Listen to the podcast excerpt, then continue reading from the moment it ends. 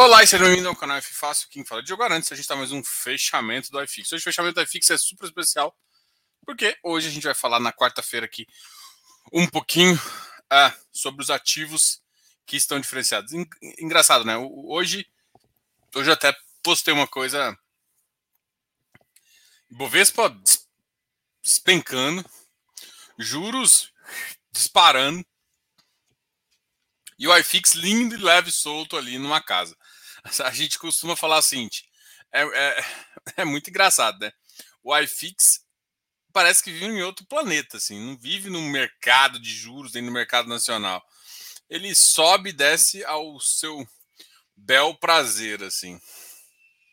Vamos só falar, passar um pouquinho né, pelos dados. Engraçado, eu estava acompanhando algumas ações. O resultado foi bom, o mercado derruba. O resultado foi péssimo de umas outras, o mercado acho que esperava o pior de outras.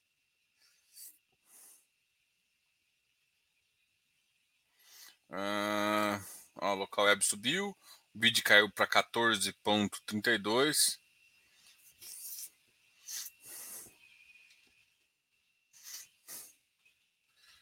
Vamos falar um pouquinho com vocês agora antes da gente fazer o fechamento aqui. Ah, vamos começar cumprimentando todo mundo, né? Felipe, tudo bem? Marcos, sempre Marcão. Boa noite, Diogão. O que você acha das alocações finais do Ribir? Valeu, Paz. Cara, eu achei interessante, assim, eu achei que foi bem protetivo, não, não achei tão ruim, não. Achei interessante. Eu estou muito curioso com quando que eles vão conseguir fazer tipo o primeiro pagamento, essas coisas assim. Eu quero ver a resposta do mercado. A gente tem uma base ali no Kev também, alguma coisa assim do tipo. Mas eu achei interessante, sim.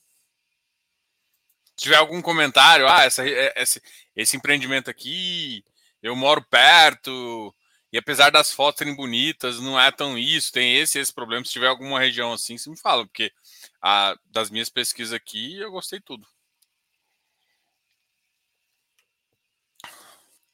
Barriguetes. Primeiramente, queria te agradecer por ter me respondido na última live.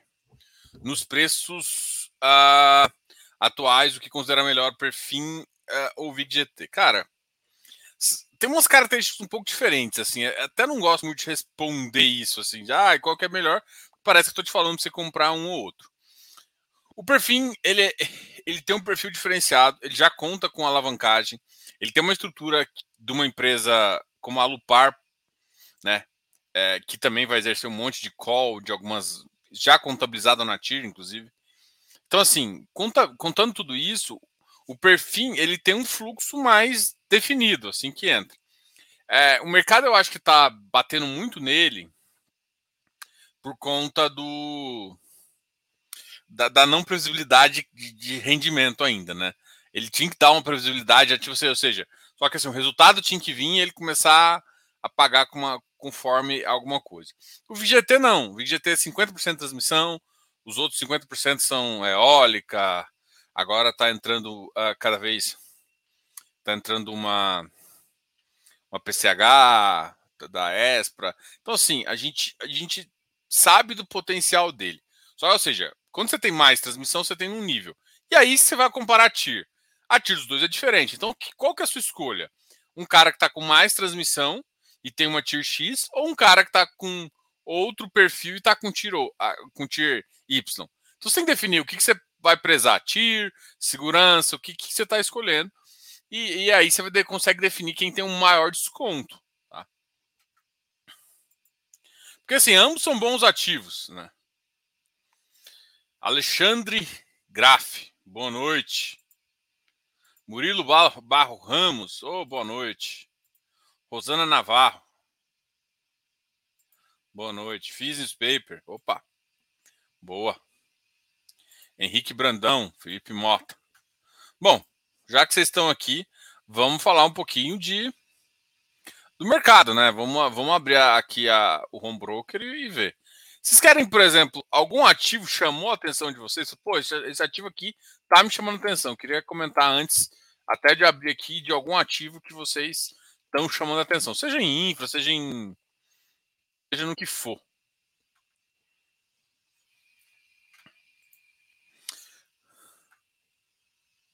Bom, Diogo, usando os rendimentos de FIIs para comprar FIM.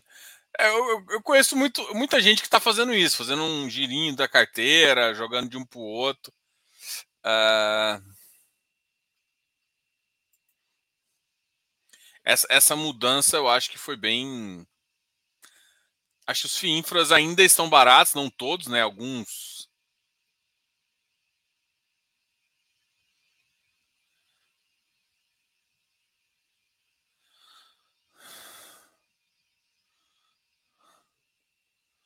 Não.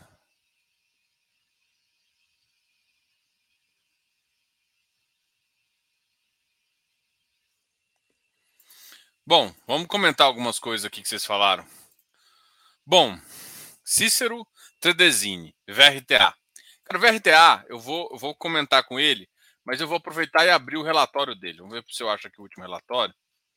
É, eu quero comentar. Por que, que eu estou falando isso? O VRTA ele mudou de patamar, assim. Não sei se o mercado entendeu muito bem.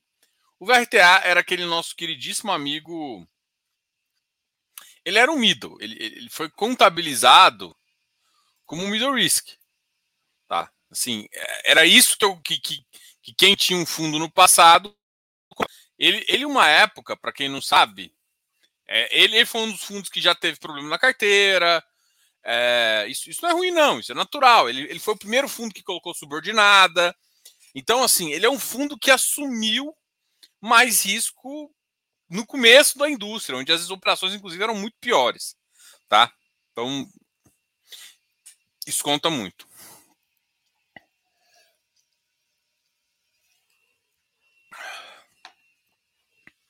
Então, uh, por que, que eu estou falando isso? Porque tanto é que o benchmark desse cara, vocês nem vocês mudaram, o benchmark era IGPM mais, chegou a ser uma época ser IGPM mais 8. Agora ele mudou para IGPM mais 6, mas na verdade o que eles buscam é o IPCA mais 6.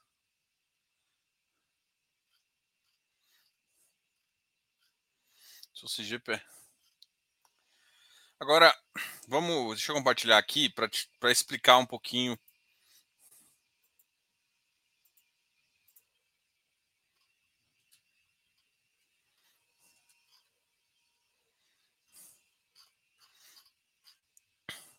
Qual que, é, que, que eu acho dele? Assim, ele é um ativo que fez oito emissões, né? Então, uh, Esse aqui foi o resumo das integralizações, né, compromissado e tudo mais. Então ele conseguiu captar os 300 milhões e já fez as alocações, né? É, ele, ele prolongou, né? Ele fez uma quase prolongou um pouquinho a essa essa visão do da oferta, o que deixou muita gente um pouco chateada, até por isso, quando você deixa a oferta muito tempo aberta, você pressiona muito o preço, né? E aqui ele falou das alocações que ele fez, tá? Deixa. Vamos, vamos convergir aqui. Uma coisa que eu quero que vocês notem é que a compra do o perfil de compra dos ativos que ele faz é um perfil de high grade agora. Então, qual que, qual que é a questão dele? Ele era um fundo que era middle, chegou a ser um dos caras mais arriscados da indústria, e ele foi transformado para um ativo high grade. Hoje, a característica dele é assim, ele não é exatamente um high grade, porque tem algumas operações assim, mas se for ver a carteira média, e é isso que eu estou procurando aqui, a carteira média dele tá baixa. Tá próxima ali do, do, do, do IPCA mais 6,5. Né? Aí você lembra, tem custo, tem custo de administração, que entrega de final 5,5. Tá? Aqui, ó, a média da carteira 92% da carteira é IPCA mais 6. Então vamos lá, quanto que ele vai te entregar de final com uma carteira IPCA mais 6? Ó, vamos olhar quanto que ele cobra aqui de taxa. Taxa 1%. Cara, ele vai te entregar no máximo IPCA mais 5.4, no máximo. É isso. O VRTA é isso. Só que o problema, a questão, não vou dizer problema. A questão é que muita gente achava que o VRTA ia voltar para 110, 120. Cara, para o fundo pagar ágil, ele tem que correr mais risco, ele tem que fazer isso. A gestão está optando por deixar um ativo mais high grade. Foi isso que eu teve, ou seja, ele pegou um ativo nesse nível de risco e transformou hoje nesse nível de risco. É isso, assim, o VRTA hoje não é um fundo middle. Hoje o VRTA, se você for olhar o nível de operação aqui, ele, ele, ele compara com o Canip. Quer ver? Deixa eu até puxar o Canip aqui, só para só mostrar para vocês. Quanto que está dando de taxa, de taxa de carteira, né? O cara tem 92% aqui, ó, como a gente mostrou.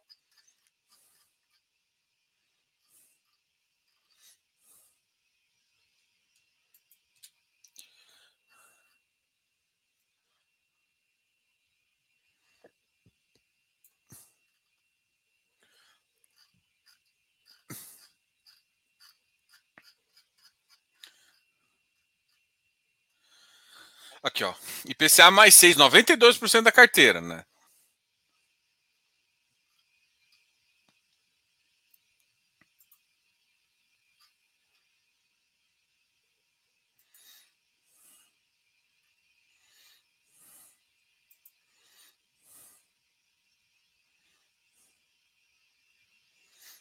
Vamos olhar aqui o Canip.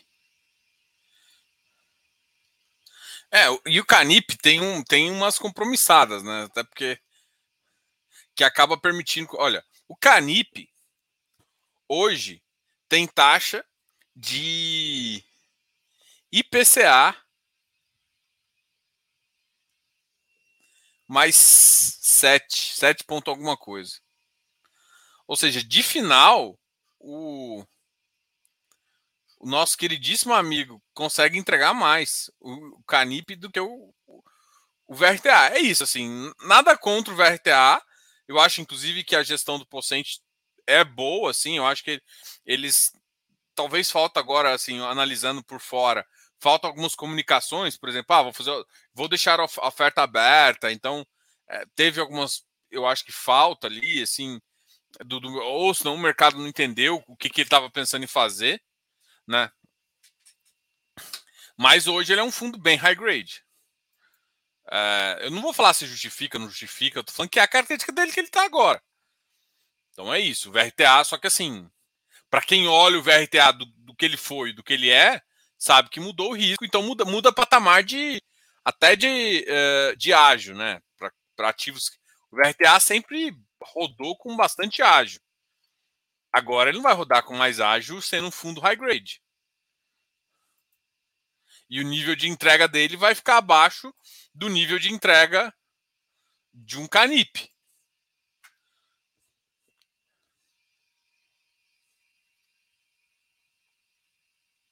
Ah, boa noite, boa noite. Diogo, TCU 7 a 1 para privatizar a Petrobras. Acha que um fundo de infra teriam bala para não, tem não. Tem não. Isso daí é, isso daí é investidor estrangeiro.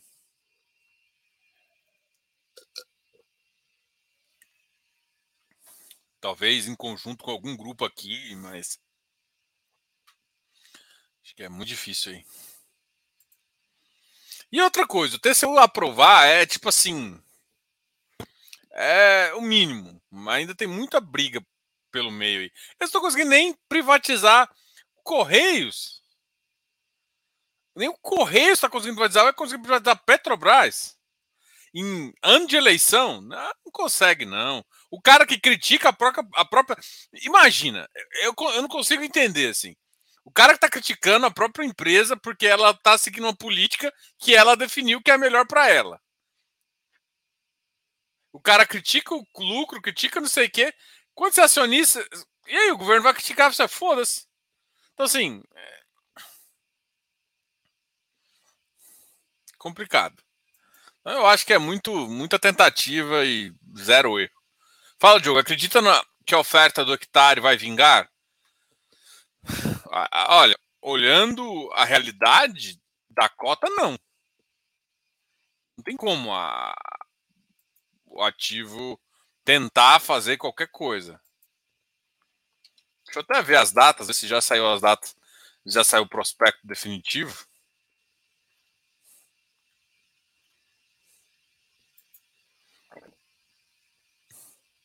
Eu acho difícil, assim. Eu acho que não tem espaço para emissão agora, literalmente para nenhum ativo. Um ativo que está sendo tão batido e tão criticado. Hoje teve uma, uma, uma um artigo no Valor falando mal também. Então, assim, cara, é isso que está acontecendo.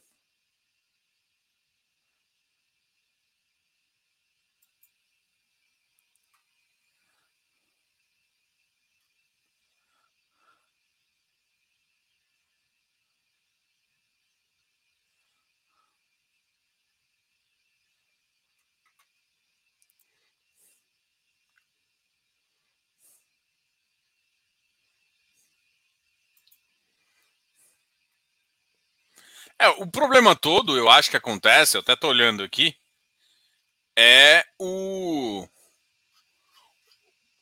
não darem para trás, né? Eu acho que isso ficou muito feio, mas muito feio mesmo.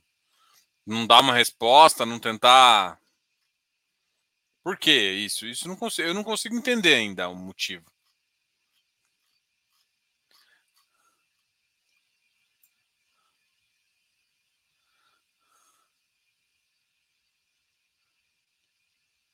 É, mas não tem nenhuma previsão de data, não tem nada. O problema todo é que é, vai ser o mercado assim, o mercado vai segurar a emissão desse cara na unha, é no preço abaixo do VP.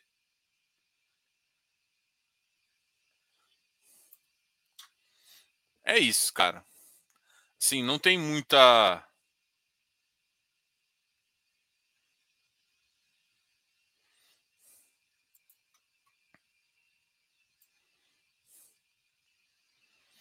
Não achei nem data nem nada. Coordenador líder BTG Pactual. É.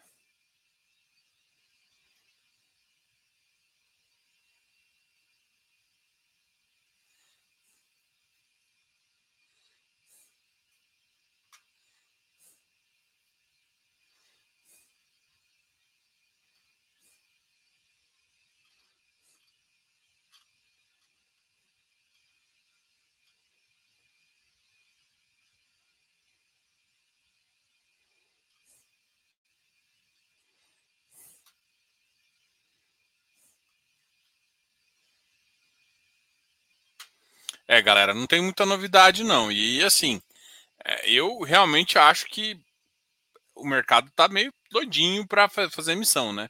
Deu uma fechada. Eu, eu, eu, me preocupo com isso aqui. Não, eu não acho que. Então tem muita gente falando um pouquinho de, é, de besteira, assim. Eu só acho que a gestão tem que se posicionar. E se posicionar é falar: olha, não vai ter emissão agora, a gente vai dar um tempo de deixa, faz isso pelo bem da, do próprio fundo, sabe? Enfim. Tu considera razoável um CRI, uh, um fundo de CRI com quase 40% em outros FIs? A CPTS é isso, né? Eu acho o CPTS um fundo interessante. Talvez, não sei, se, se não me engano, o Iridium já chegou a ficar com uma parcela bem alta também. Não sei se chegou a ficar com mais de 30.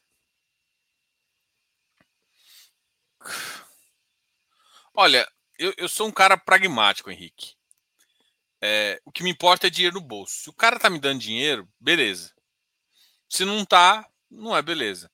É, eu, eu, assim, tem, tem fundos que eu contrato pelo, porque o fundo é bom e ele vai me dar dinheiro. E tem fundo que eu contrato por uma estratégia. Se eu contratar o fundo, eu vou te falar isso quando eu. Em visão da sua carteira, tá? Para te ajudar a resolver seu problema. Se eu contrato o fundo para me dar dinheiro e me dá dinheiro, como que ele vai me dar dinheiro? Foda-se. Se eu contrato o fundo para ser um fundo de crédito na minha carteira e ele muda a estratégia, a minha carteira fica desequilibrada do ponto de vista do que eu quero. Aí eu tenho que mudar. Então, assim, é, eu, eu acho que a gestão. Tem que tomar cuidado, porque a gestão. Existe uma palavra que é mágica, chama discricionalidade. Quando você participa do fundo, a discricionalidade é do gestor. Então, por mais que você vota, por mais que você faz, você tem um papel importante porque é o seu dinheiro, Mas é esse seu papel. Quem decide investimento é o gestor. Está contratando o cara por isso. Então, é, então eu, eu, a minha visão é: você acha razoável? Eu acho. Se o cara me der dinheiro. Se ele tiver na minha, na minha estratégia de eu quero que você me dá dinheiro, faça o que quiser. Pinta a cabeça. Compra equity, vende a mãe. Não interessa. Não quero saber. Eu quero que você me dá dinheiro. Agora, se eu estou num fundo com estratégia que eu quero que ele fique fixo, que o pessoal chama lá de puro sangue e tal. Se eu quero um fundo de CRI puro sangue, eu vou entrar num fundo de CRI puro sangue. Ponto. O cara começou a colocar 10, 15% de qualquer outra coisa, você sai. Não é esse o fundo que você quer na carteira. Então, assim, eu, eu, eu vejo, eu, eu, acho que o CPTS é um fundo razoável. E ele tem mais de 40%. Então, eu não vou, assim. Eu, eu, eu acho que é, tranquilo. Eu entendo que, tipo assim, Diogo, você tem críticas ao CPTS? Tenho. Inclusive, eu acho que gente vai fazer uma live há duas semanas. Eu, eu, entendo a visão dele, mas eu acho que ele ficou preso em algumas posições. E eu queria que na, na, na emissão ele só aumentasse CRI. Eu sei que ele vai fazer posições boas, ele tem posições boas para dar dinheiro. Só que ele precisa sair de algumas coisas. E aí, ficar toda vez que vem uma missão, você comprar mais fundo, eu acho que não está no momento agora. A carteira de FOF está travada. Entendeu? E, e o, o, fundo e a Capitânia ela é muito boa em originar. Então, assim, então falar que eu tenho, não tenho críticas, eu tenho críticas a alguns fundos. Mas achar razoável, eu acho razoável, porque ele tem a discricionalidade. Agora, é, não, não significa que eu vou ficar nele também. Não é porque ele pode, que ele está fazendo e que ele faz razoável, que eu vou ficar nele. Às vezes eu quero um fundo puro sangue, um fundo de crédito puro sangue. Bom, tem uns 5, tem uns 10 no mercado aí que você vai conseguir. O cara não vai entrar em outros fundos. Entendeu? Essa é a minha visão, tá? Então, é porque assim, eu tento não ser drástico. Eu acho que muita gente gosta de causar confusão. A minha filosofia é o seguinte: você tem meu dinheiro para fazer. Tá fazendo mal feito, eu tiro.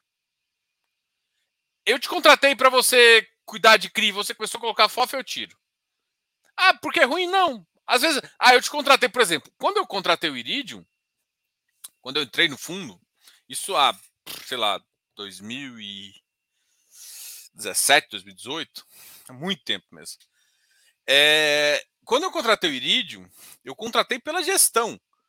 É um cara que fazia crédito, mas fazia uma, uma, uma visão boa de, de, de FOF fazia uma, uma, uma, umas coisas, colocava algumas coisas diferenciadas na carteira. Foi por isso que eu fazia. Então ele aumentou a carteira de FOF, a carteira de FI lá. Eu, eu não achei ruim, porque ele conseguia entregar. Ah, aí agora, por exemplo, chega agora. Agora ele ficou travado um tempo com a carteira.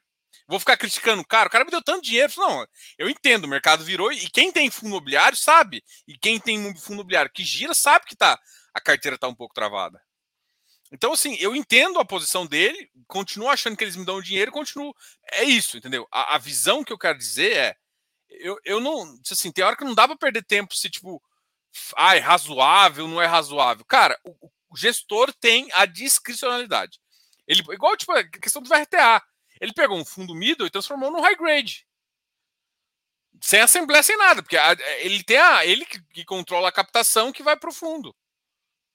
É isso. O gestor tem essa capacidade. Se você olhar para a carteira, olhar para o que ele está te falando, você não concordar, eu sim, eu não sou um cara que ah, tem que ir na internet falar. Não, cara, você tem que sair do fundo.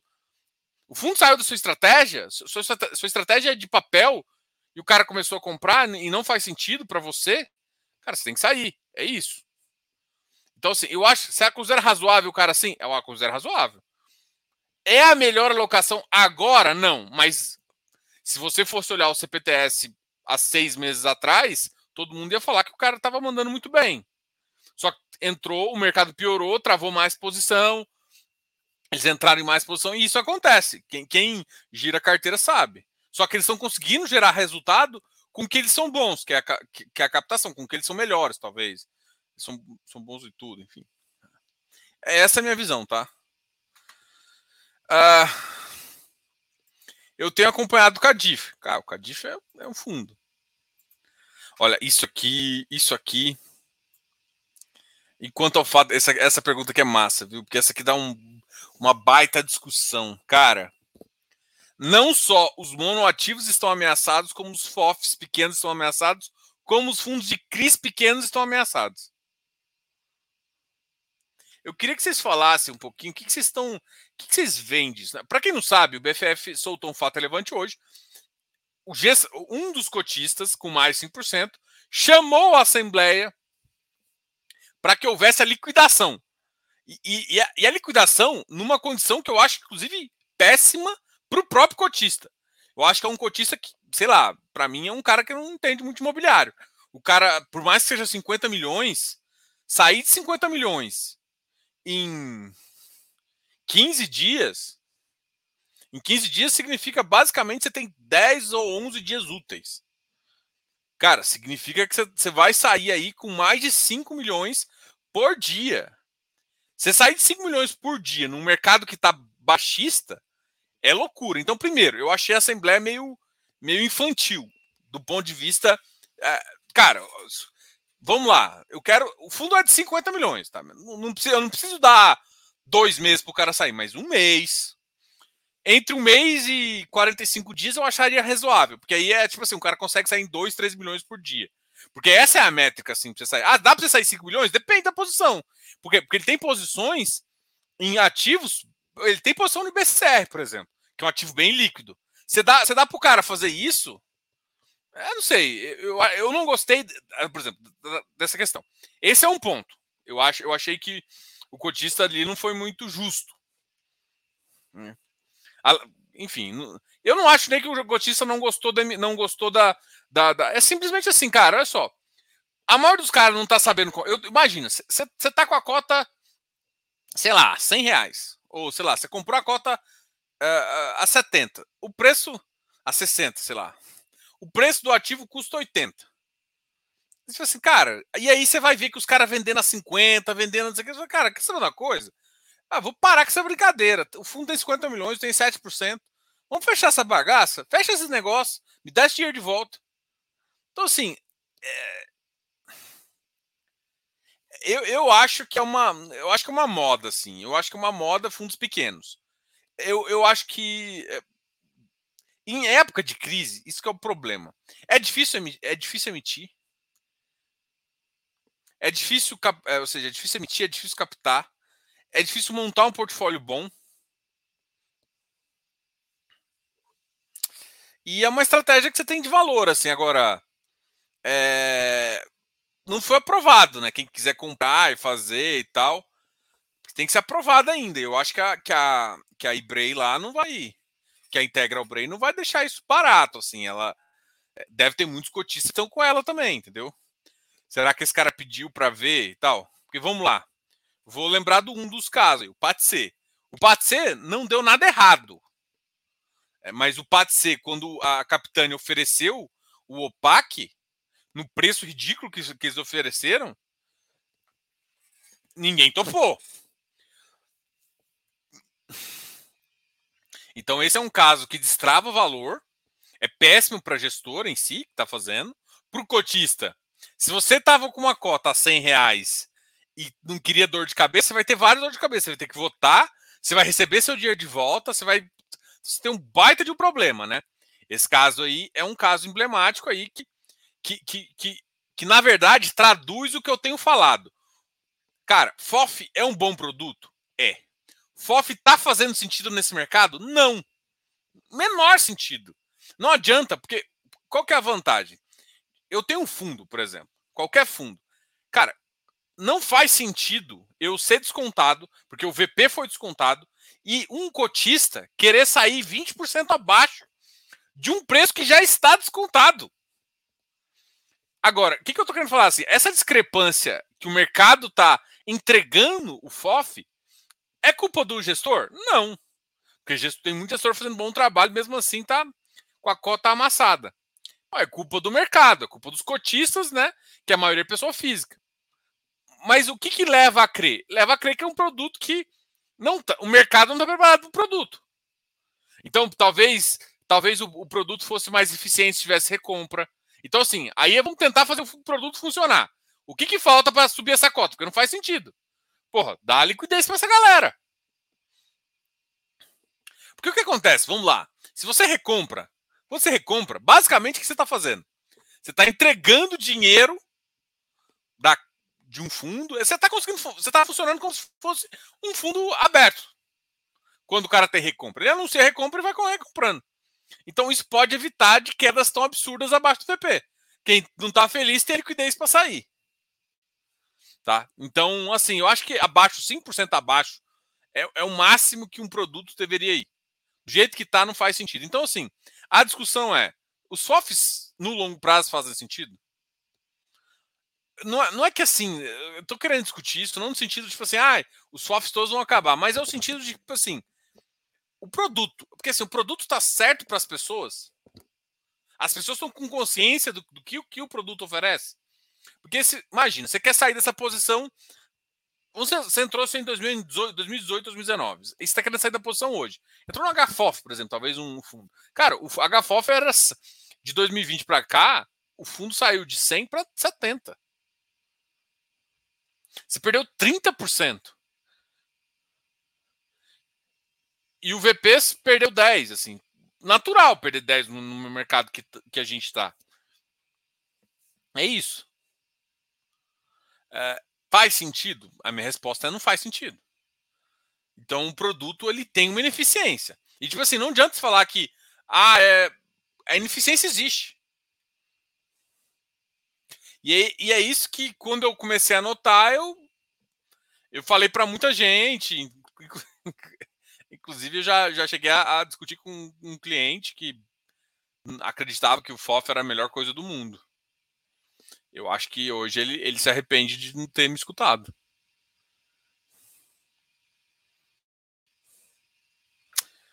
Mas essa é uma boa discussão. Eu acho que os FOFs pequenos são mais suscetíveis a isso. Porque o cara vê 20%. Qualquer pessoa. Qualquer pessoa não. Um FOF grande, por exemplo. Cara, isso pode ser, por exemplo, o HFOF. O HFOF quer destravar valor. Libera ali uns 20 milhões, 5 milhões, que o cara tem, acho que um pouco mais de bilhão. Libera um quilhãozinho de dinheiro, vai lá, compra um fundo, desfaz ele, ganha uma grana. Faz isso com vários. Ele já estava fazendo isso com vários, agora ele pode fazer isso com os FOFs, os próprios FOFs. Cara, está 20% abaixo do seu, seu mercado. Se o cara pegar a cota agora e vender tudo no mercado, você faz. Só que, assim, eu achei irresponsável do cara pedir em 15 dias.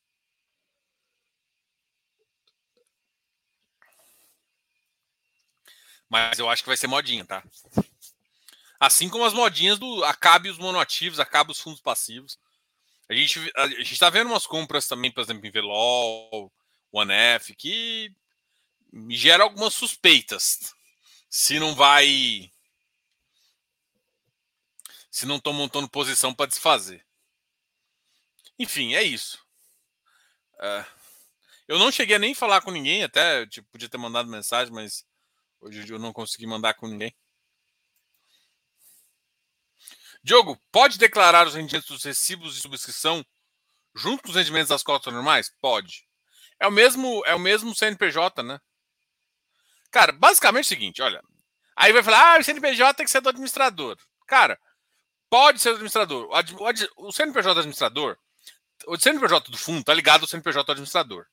Então, assim, eu sempre lancei como o CNPJ do bens e direitos, como o CNPJ do fundo, e o, o bem pagador era o, FEDA, o administrador. Hoje em dia, com a Receita fazendo aquelas bagaças, tudo que ela está fazendo, você pode linkar um no outro. Então, assim, olha, rendimento, eu coloco, eu junto tudo. Eu junto, eh, por exemplo, se você tem, sei lá, vou citar um que eu acho que é o Iridium, por exemplo, que fez no final do ano. Você tem Iridium 11, 13, 14. Eu somo tudo e coloco tudo, porque é o mesmo CNPJ. Mesmo sem recibo, teoricamente você já tem direito. Você só não tem direito ainda ao a cota ao, ao, rendimento full, né? Porque você acabou de entrar no fundo e por, por regulamentação, mas você já é cotista. Você já é cotista do Iridium. Você só não sabe quando vai converter. Para a Receita Federal, isso pode até mudar e tal. Isso ainda não tem um entendimento que de onde é, onde você virou cotista. Mas eu, eu acredito que, que você pode subir. Porque assim, é o mesmo CNPJ. Se você coloca o CNPJ do administrador, é o mesmo. Se você coloca o, o CNPJ do outro, é o mesmo. Então, assim, é, eu não vejo problemas. Que tem discussão? Tem. Mas eu, se fosse você, facilita a sua vida. Junta tudo. Facilita. Do administrador, hoje eu a minha recomendação é não fazer. Mas eu te falar, eu vou, vou confessar que eu fiz o contrário do que eu tô fazendo, tô falando aqui. Eu botei todo o administrador. Eu fiquei, nossa, tava, eu tenho muito fundo imobiliário. Aí, putz, ficar fazendo um a um, ficar lá linkando um a um, com uma puta de uma preguiça. E é uma bosta aqui o negócio. Por exemplo, se eu, eu vou lá e preencho tudo na mão. Eu, eu sou meio nerd. Aí o que, que eu quero fazer? Eu quero ir lá e somar tudo para ver se deu o valor que está no, no, no, informe do BTG. Pô, isso dá muito trabalho. Eu pensei em fazer isso. Eu fiz um da minha mulher assim. Aí, porra, deu muito trabalho de ficar conferindo e tal. O que, eu falei? No meu, não. No meu, eu coloquei do administrador. Só que eu acho que o ano que vem eu não vou ter mais essa opção. O ano que vem eu acho que todo mundo já vai ter que fazer a. Ou seja, você rendeu por esse fundo, você vai ter que linkar no fundo já. Bom, é isso.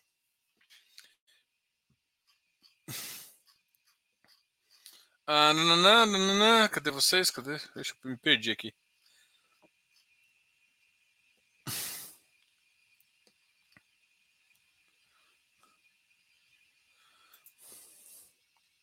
Boa noite, PVBI subiu bem, subiu. PVBI. Ah, PVBI, cara. Ali.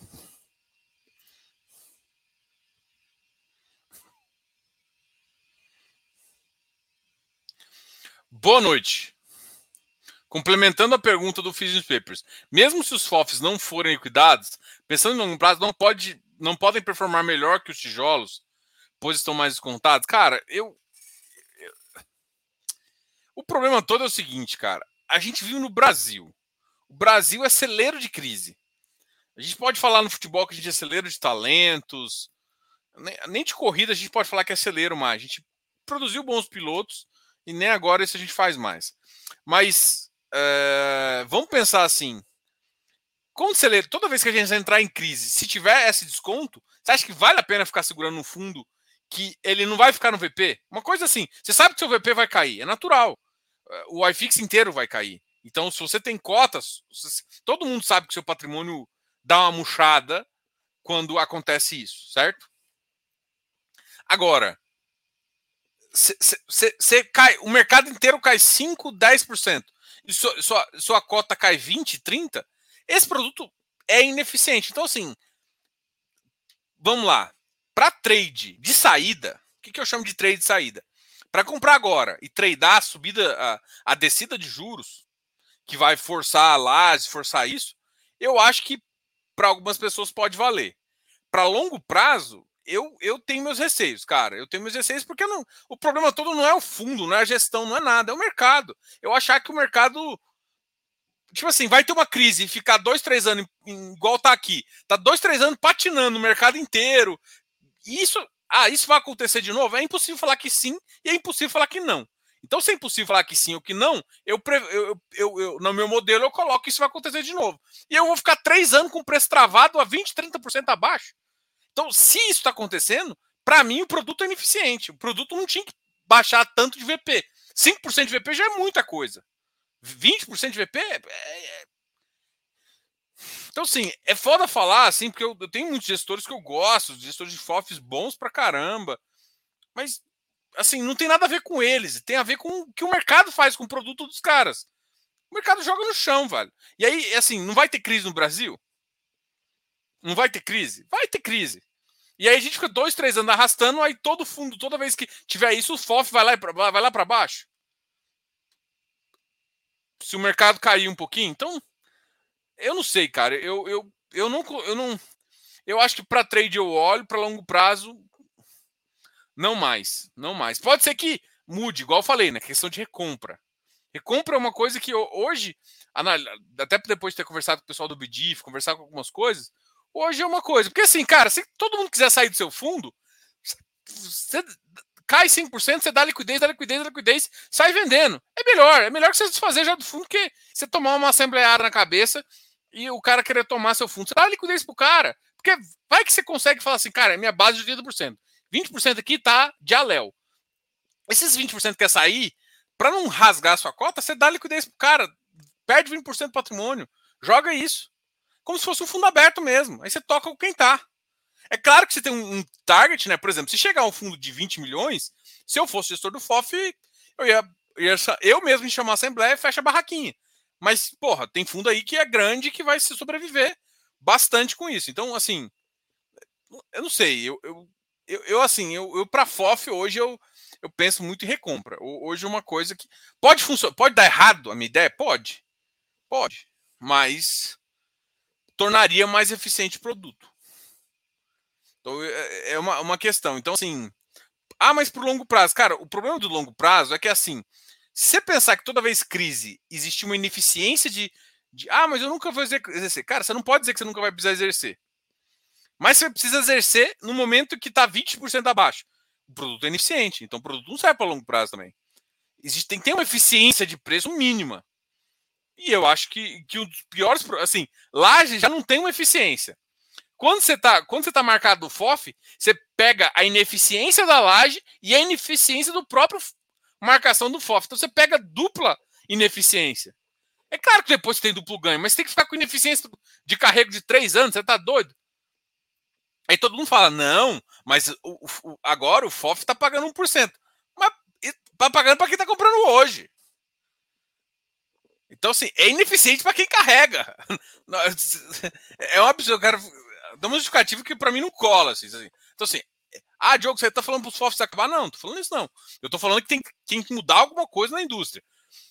Recentemente, o pessoal do Sousk lá, o da Galápagos, do GCFF, tentou fazer um pouquinho, amortiza uma parte para incentivar o cara a fazer recompra, porque não pode fazer recompra. Só que muita gente pega isso e sai para outra coisa, para outra coisa que, entendeu? Então você não exatamente consegue atingir o objetivo sem fazer recompra. Funciona?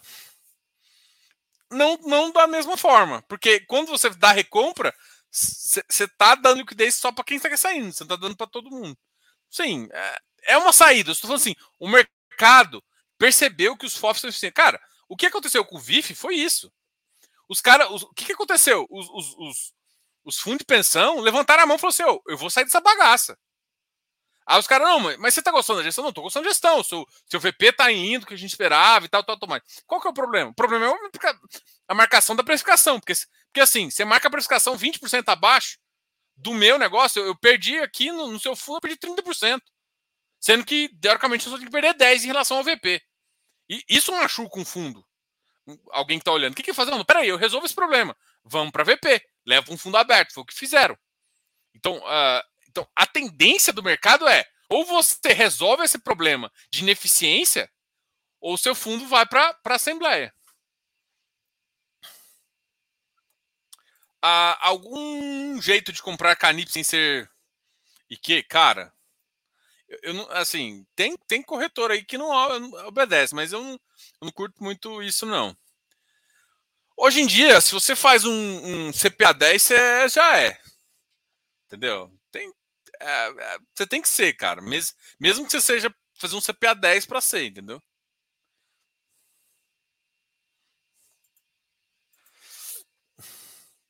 Ah, Eletrobras, ufa. Oi, que?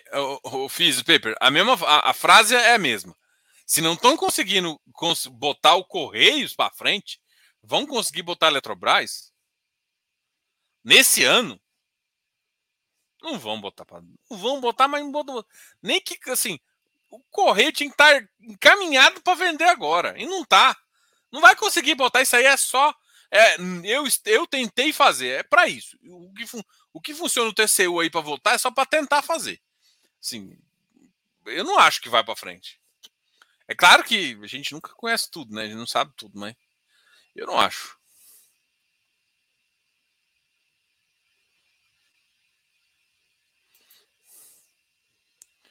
É. Acontece, né? E aí, Flávio, tudo bem?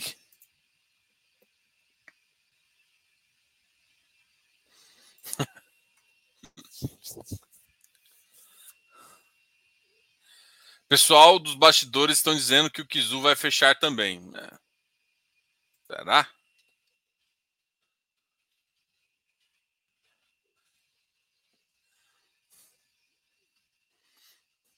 Kizu foi o fundo que a, o mercado errou, mas errou feio, levando ele para 130.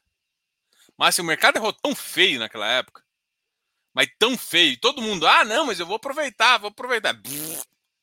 aproveitar, todo mundo, isso repete, Bessia foi assim, é, sempre repete. O fundo cresceu rápido demais, com, com o mercado ruim. Acontece o que aconteceu.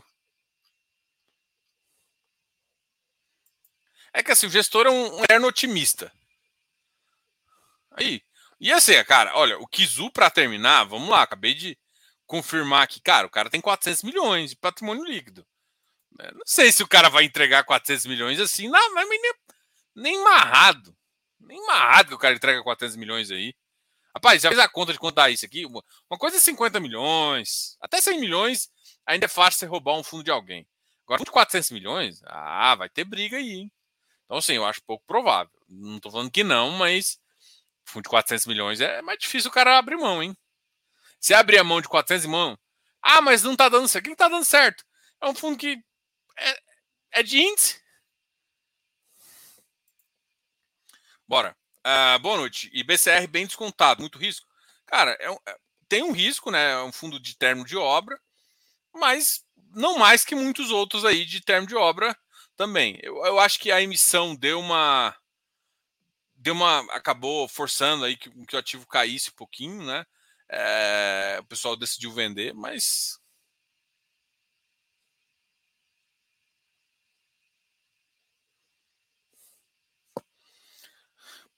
mas assim tem um risco normal de, de, desse tipo de, de, estratégia, né? Assim, se você entender o risco da estratégia e topar, pode ser uma, uma ideia.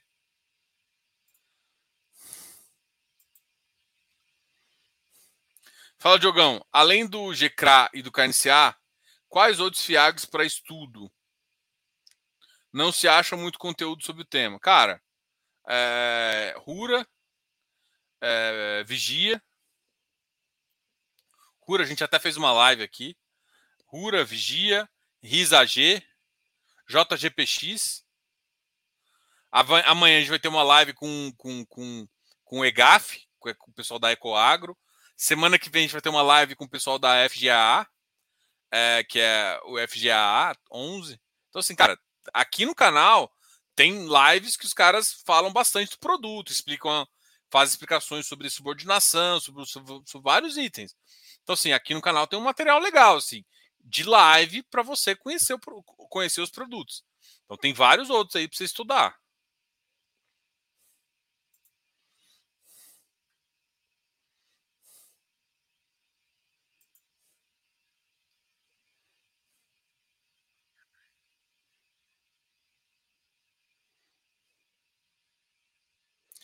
É.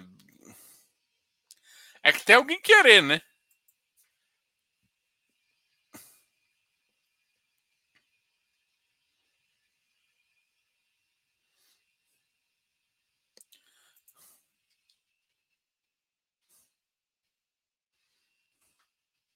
Filipão tivesse aí, eu ia falar um recadinho para ele. Felipe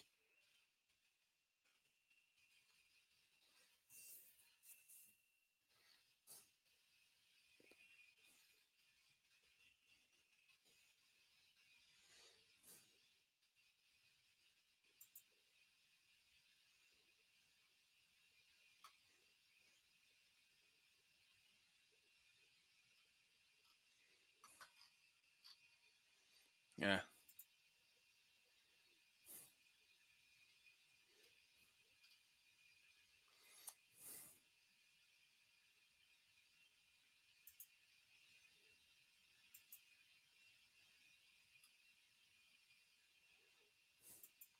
Cara, assim, você tem que lembrar, Muniz, que esse cara aqui não é, não é um middle, né?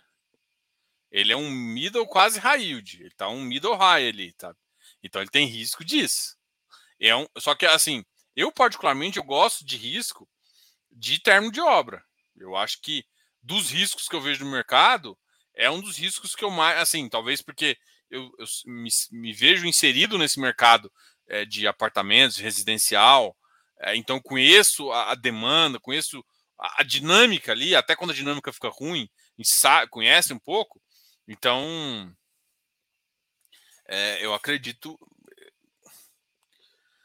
Eu acredito que mesmo que o prédio é alto, eu gosto da estratégia. Agora, tem risco? Óbvio. Toda estratégia de, de, de investimento tem risco. E quanto maior o spread, porque alguém não está porque não, as coisas não estão 100%, pode ter certeza. Se você não está pegando no banco, você está pegando com um, um juros mais caro para tentar ajudar. Let's go, Knicks!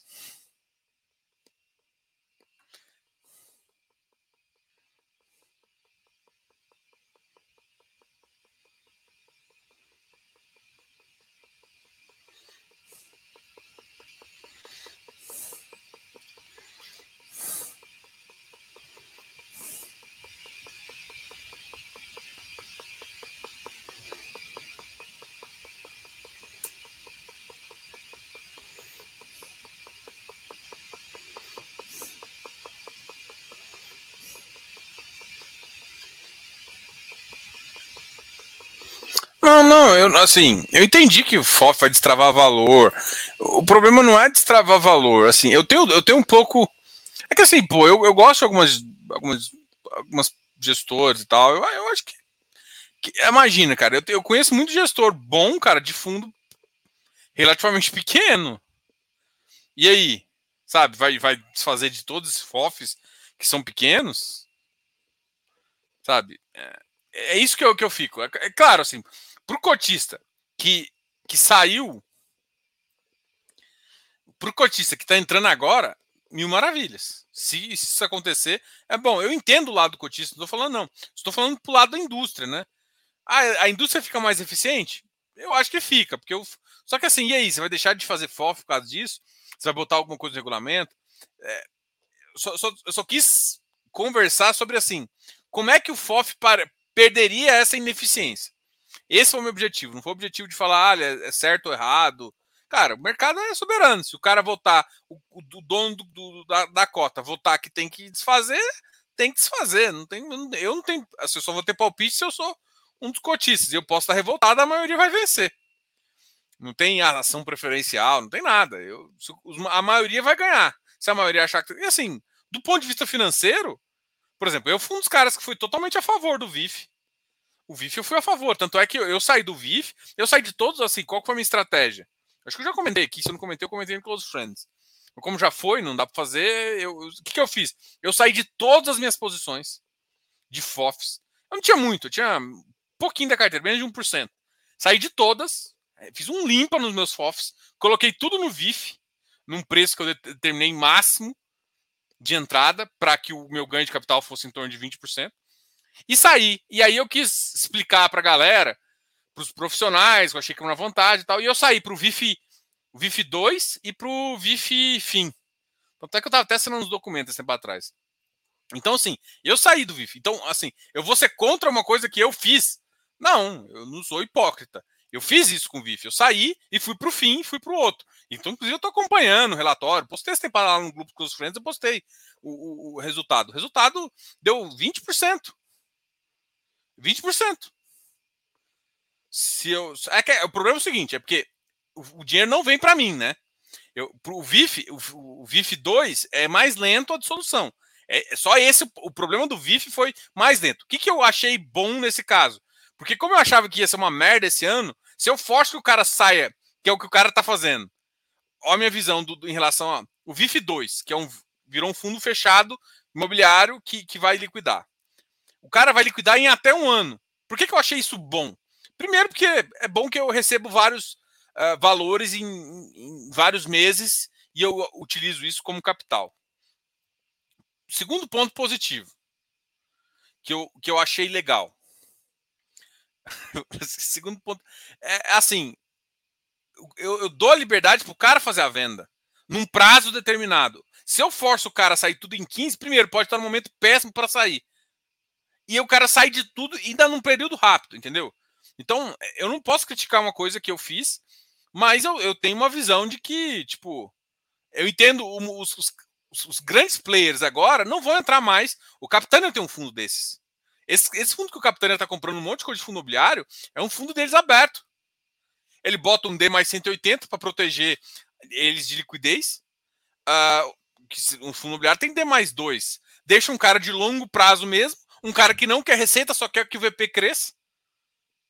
É esse cara, esse tipo de cara. E aí deixa, deixa o pau torando num cara que sabe fazer bem, uh, administrar bem um fundo de, de, de, Isso isso faz sentido. Então, assim, o que, eu, o que eu tô querendo, o que eu discuti aqui não foi se faz ou não faz sentido do ponto de vista do, do, do, do, do cotista. Do contista, a conta é básica, funciona muito bem. Fazer isso com todos os FOFs, se fosse o caso. Agora, vamos pensar do ponto de vista de indústria. Faz sentido para um cara que não conhece fundo imobiliário, que não tem um patrimônio. Porque, assim, por exemplo, eu vou te falar assim: eu faço um serviço que assemelha a ser um FOF. O que, que, eu, que, que eu propus de fazer um serviço? Sou consultor e eu tenho uma parceira com uma gestora. A gente faz carteira administrada. Como é que é essa carteira administrada? Eu faço eu faço um FOF dentro da sua, da sua carteira. Eu entro na sua carteira, a gente faz um giro, a, a gestora, né? A gente faz, eu digo a gente, a gestora. Faz o giro, ou seja, a gente trata o seu fundo, a sua visão como um FOF, deixa uma parte de longo prazo, igual o FOF faz. Só que você está vendendo no VP, você não tem um risco de do mercado achar que ele é menos, você sai no VP e faz tudo isso. É, só que, por exemplo, a gente só consegue pegar clientes de, de, acima de 2 milhões. Então, assim, imagina um cara que tem ali seus 100 mil reais, 200 mil, e quer, e quer um gestor para cuidar do patrimônio dele. Entendeu? É isso. Então, eu, eu queria que o produto ficasse eficiente para que, em alguns casos, eu pudesse recomendar, inclusive como consultor, é, para alguma pessoa que vai, que tipo assim, que, que faz um acompanhamento, faz uma consultoria, sei lá, um a cada dois anos, ou um, uma vez por ano, eu queria poder recomendar para as pessoas que coloque num FOF. Num FOF que eu acho que é bom, uma gestão boa, que vai fazer isso por ele, vai fazer esse, esse ganho a mais por ele, vai ter uma carteira saudável. Eu queria fazer isso, só que assim, hoje em dia eu não tenho confiança, assim, não, não tenho confiança na gestão, tenho confiança em várias gestões, tá? Eu não tenho, é, acer, não tenho confiança que o, que o cara vai conseguir sair bem da posição. Se o mercado travar. O que eu quero dizer com isso? O cara precisa do dinheiro daqui a seis meses. Ou dois. Pensa dois anos, pensa três anos, mas pensando em 2018. Cara, e se acontecer de novo esse negócio? O cara ficar muito tempo por isso e o preço da cota for. Então, o que eu estou pensando é na indústria. Tá? No, a minha crítica do FOF não foi, foi a indústria, né? foi pensar como indústria. Agora, pensar como cotista é conta óbvia, funciona eu topei. Eu, eu, o VIF para mim foi a minha saída. Eu usei o VIF para sair.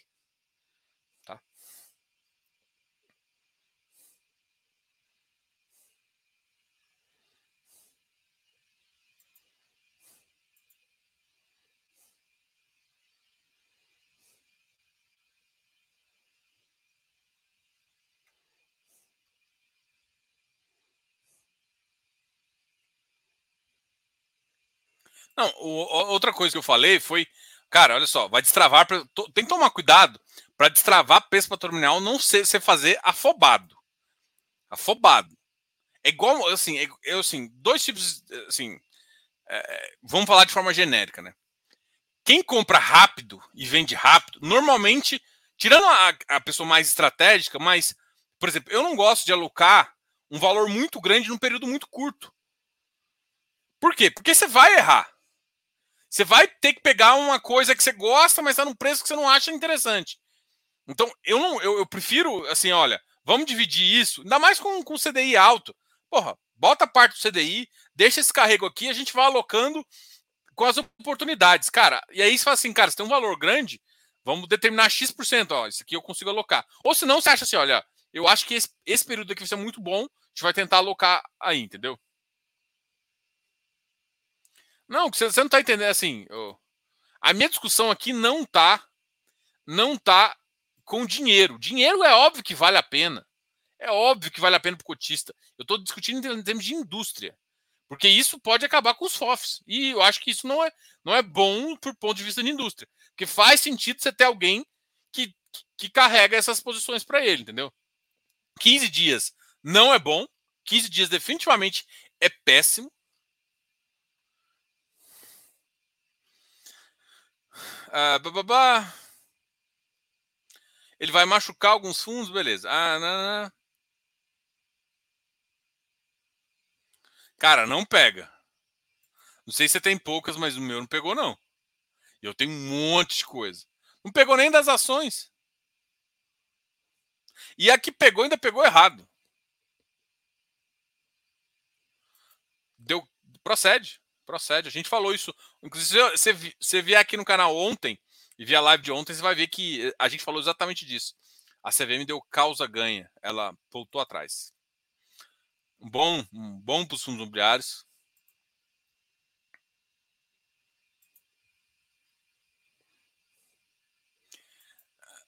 O que você, Ricardo, você não está entendendo. Eu não estou querendo discutir. É, é bom. Para o cotista é, mas eu não estou pensando no cotista só. Estou pensando em todo mundo. Em todo um outro cliente que vai querer entrar. Se, se acontecer isso, primeiro, quando acontece uma coisa dessa, se você fosse FOF pequeno, se fosse um FOF, tipo, por exemplo, um FOF que eu gosto, um GCFF da vida. FOF bom, dá resultado, tá entregando massa, mas sua cota tá amassada pra caramba. Você tá tentando fazer de tudo, mas você não consegue. O que acontece se alguém começa a aumentar seu passivo no fundo? Você sabe que o cara vai tomar. Isso é bom para você? Isso é bom para o cotista? O cara vai ficar desmotivado, assim. Não tô, tô falando assim. E outra, acontece duas coisas. Ou o cara fica desmotivado em entregar, porque vai ver que seu fundo vai ser tomado daqui a pouco, vai diminuir os ganhos, isso é ruim. E, se, segundo, o que vai acontecer é o seguinte: o cara vai ficar desesperado para emitir, para não poder crescer. Então o cara vai querer botar 200 milhões, vai emitir abaixo do VP, Entendeu? Assim, vai ser loucura. Então, do ponto de vista de indústria, isso não é tão legal. Do ponto de vista de quem está, como diz, cotista, é bom, cara. É bom pro cotista. Eu não estou falando que é ruim pro cotista. Tô, eu, a minha visão aqui é de criticar, a, ter, ter solução para a FOF da indústria. Porque não vai ser só esse fundo que vai acontecer. Vai ser mais. E aí você vai pegar FOFs muito grandes, que tem defeito FOFs grandes. FOFs grandes não conseguem fazer vários giros e ganhar tanto quanto os FOFs pequenos. FOFs de 300 milhões são, uma, são coisas lindas, assim. Ó, quer ver? Eu acho que o RFOF do Rafa é assim, do, do, do Ricardo Vieira também, o RVBI. Então tem vários FOFs que estão ali no caminho intermediário, 300 milhões, que eu já acho que está um pouco mais intocáveis. Então, assim, o sweet spot vai ser de 300 e 500 milhões, que é um cara que vai, vai conseguir fazer isso, entendeu? Mas enfim, isso é só um. Ah, é bom. É, é bom, é bom pro cotista, mas olha para a indústria. Ah, é bom também? Não.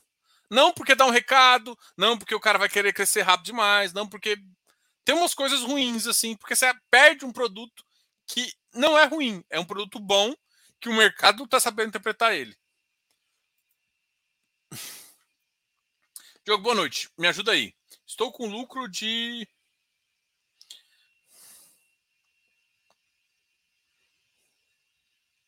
Olha, cara, esse aqui é, esse aqui é, é, é, da recomendação de compra ou venda. Não posso fazer isso aqui, não, velho. Se quiser, chama uma consultoria, explica melhor o caso, conhecer seu perfil. Não, isso aqui é complicado de falar aqui, vende, faz aqui. Tem, a, o raciocínio até te fala, olha, o raciocínio é simples. Você tem que depender do que você tá, tá afim. Tem muita gente que vai segurar esperar o um momento, tem gente que acha que é interessante ainda. Qual que é o nível de risco que você está conseguindo tranquilo? Qual é o nível de posição, qual é o seu nível de percentual, tem, tem muita pergunta aí para fazer, é, até para decidir se, quanto você quer correr de risco.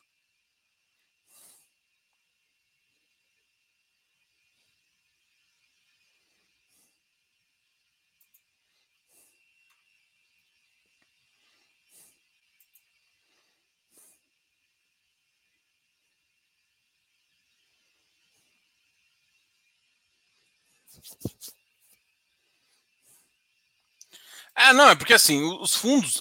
É ele falou assim. É porque a, a, grande questão era que se você tem lucro caixa, você não poderia, mesmo se tiver um lucro contábil. Então ele deu que a tratativa foi. Que a gente vai prevalecer o que a lei manda. Se a gente tiver resultado operacional caixa, você pode distribuir.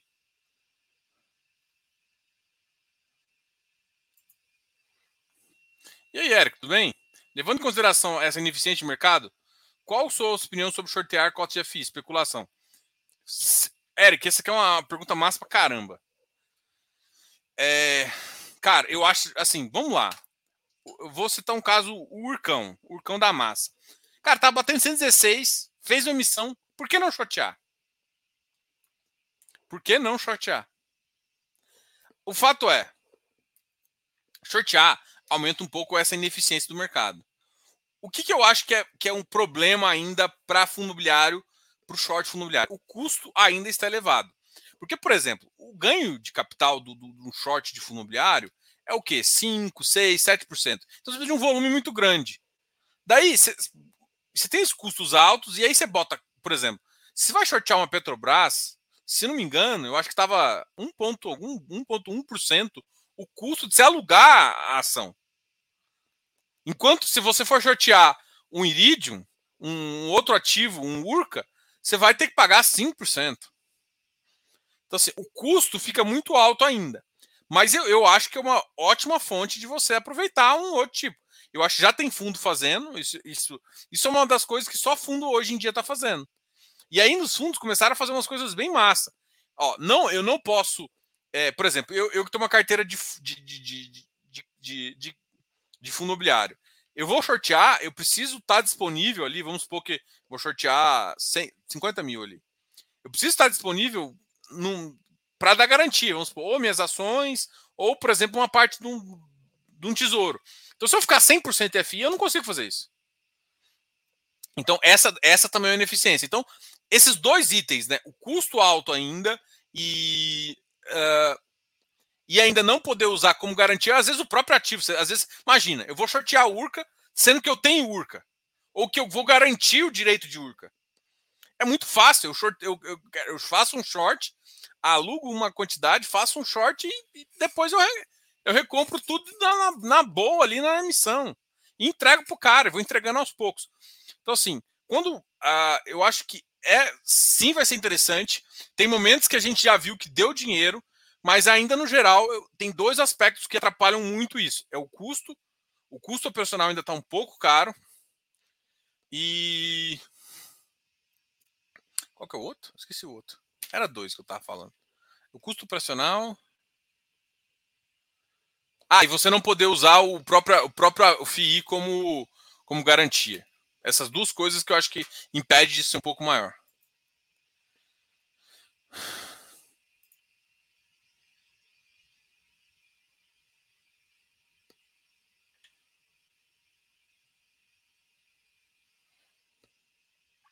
Faz sentido. Uh, comprei de B em abril uh, para testar e aprender mais sobre os infras. Faz sentido ter que aportar a amortização dos infras para não perder para a inflação? Sim, todo fundo, todo fundo de papel, você recebe a inflação. Toda vez que você recebe a inflação, se você não quer perder para a inflação, você tem que reportar parte ou tudo. Né? Se, se você reinvestir tudo nesses fundos, com certeza você está reinvestindo, inclusive, a, a inflação.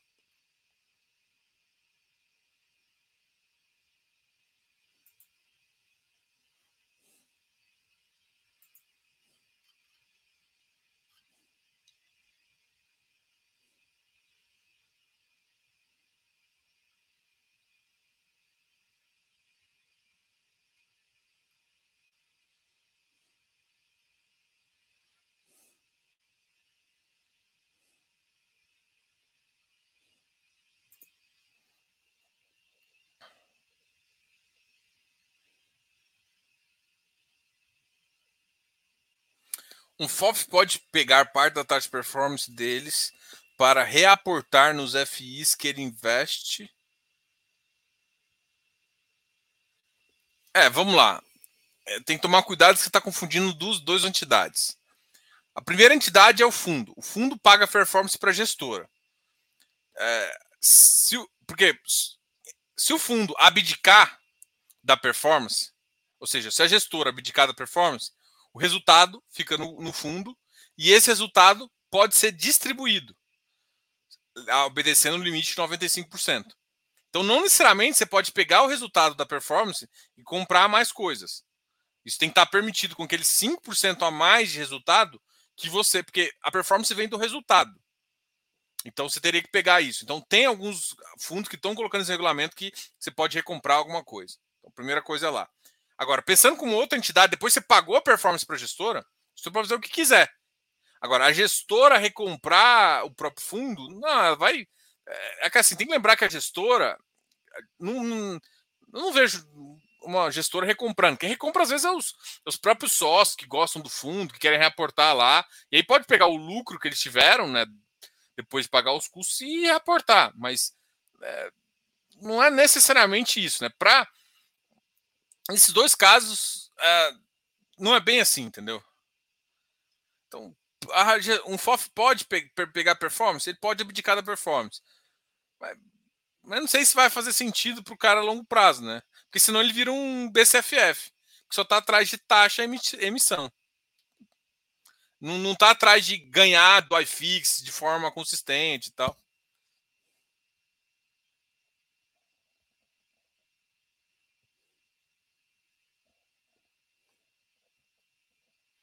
Pessoal, é... obrigado a todos. Eu acabei demorando um pouquinho mais. Eu fiquei uma hora e dez aqui conversando com vocês.